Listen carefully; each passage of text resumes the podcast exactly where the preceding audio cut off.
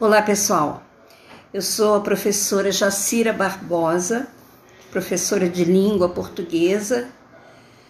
Dou aula há bastante tempo já e trabalho com cursos preparatórios para concursos também já tem algum tempo. Já tenho uma experiência significativa só para o concurso de Iguaba e somente meus alunos de língua portuguesa e meus alunos, a gente tem mais de 70 aprovações. Aprovação é diferente de, de chamamento, né? É diferente de ser convocado para tomar posse. Estou me referindo a quem faz um mínimo de, de sete pontos nas provas. Então, é, é o que nos dá uma certa segurança e certeza de estarmos no caminho certo. Então, o que eu queria falar neste momento para você, concurseiro que está vendo a data da prova se aproximar e é natural que, que, a, que bata uma certa aflição. As perguntas que têm me chegado por WhatsApp, pelo meu privado, dizem o seguinte: Mas, professora, como estudar? Por onde começar? Na sua opinião, que material devo adotar? Você acha que eu devo comprar uma gramática? E aí, é, o que eu tenho para falar sobre o assunto é o seguinte: primeiro, a gramática não vale a pena ser comprada, porque a gramática são 400 páginas. É, se o edital já saiu, se a sua prova já tem data, impossível é, ter a, pretensão de, de fazer uma leitura que agregue resultados. Não.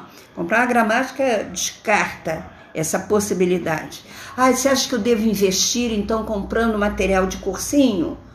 O problema de você comprar material de cursinho é conhecer, é, não é a idoneidade do cursinho, mas a, a assertividade, a atualidade do material que você está comprando.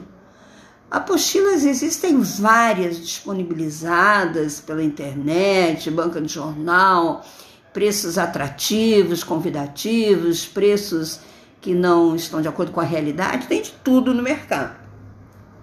Só que, se alguém elabora uma apostila e traz nessa apostila questões é, de provas realizadas há 15 anos, isso não agrega mais valor, porque já passamos por uma reforma ortográfica, é, os assuntos que são trazidos já não dizem respeito à nossa atualidade e por isso mesmo se tornam obsoletos. Não, não, acho que não tenha que ser é, é, essa a melhor estratégia, não.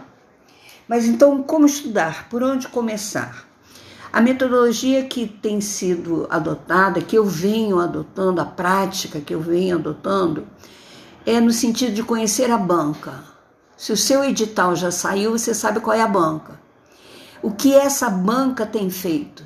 Qual foi a última prova que essa banca elaborou para o cargo que, a que você está concorrendo? Você precisa conhecer essa banca, saber como ela apresentou as questões é uma banca que trabalha com textos, vários textos, é, trabalha com figuras, trabalha com, com charge, trabalha com tirinhas.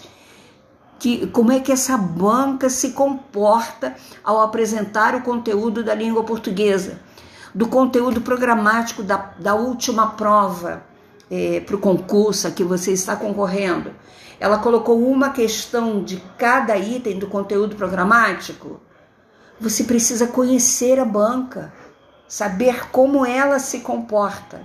Ah, a banca é, organizadora do concurso que eu vou fazer elaborou a última prova, é, já tem 10 anos. Ok.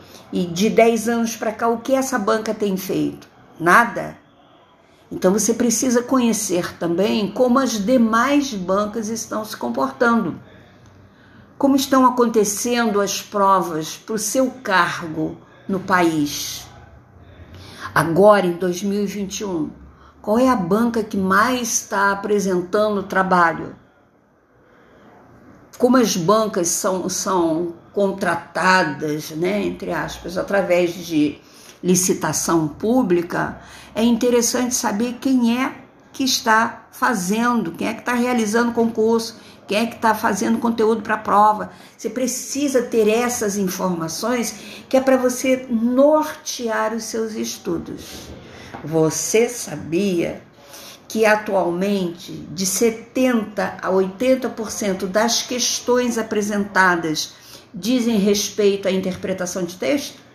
A semântica, significado das conjunções, significado das palavras associadas ou não ao texto apresentado na prova? Você sabia que uma banca de renome, como por exemplo a Fundação Getúlio Vargas, não está adotando, na última prova que fez, não adotou o texto, adotou fragmentos de textos, pensamentos filosóficos, ditados populares, provérbios, e a partir desses fragmentos de texto surgem então as questões de ordem semântica predominantemente morfológica alguma coisa, sintasse muito pouco.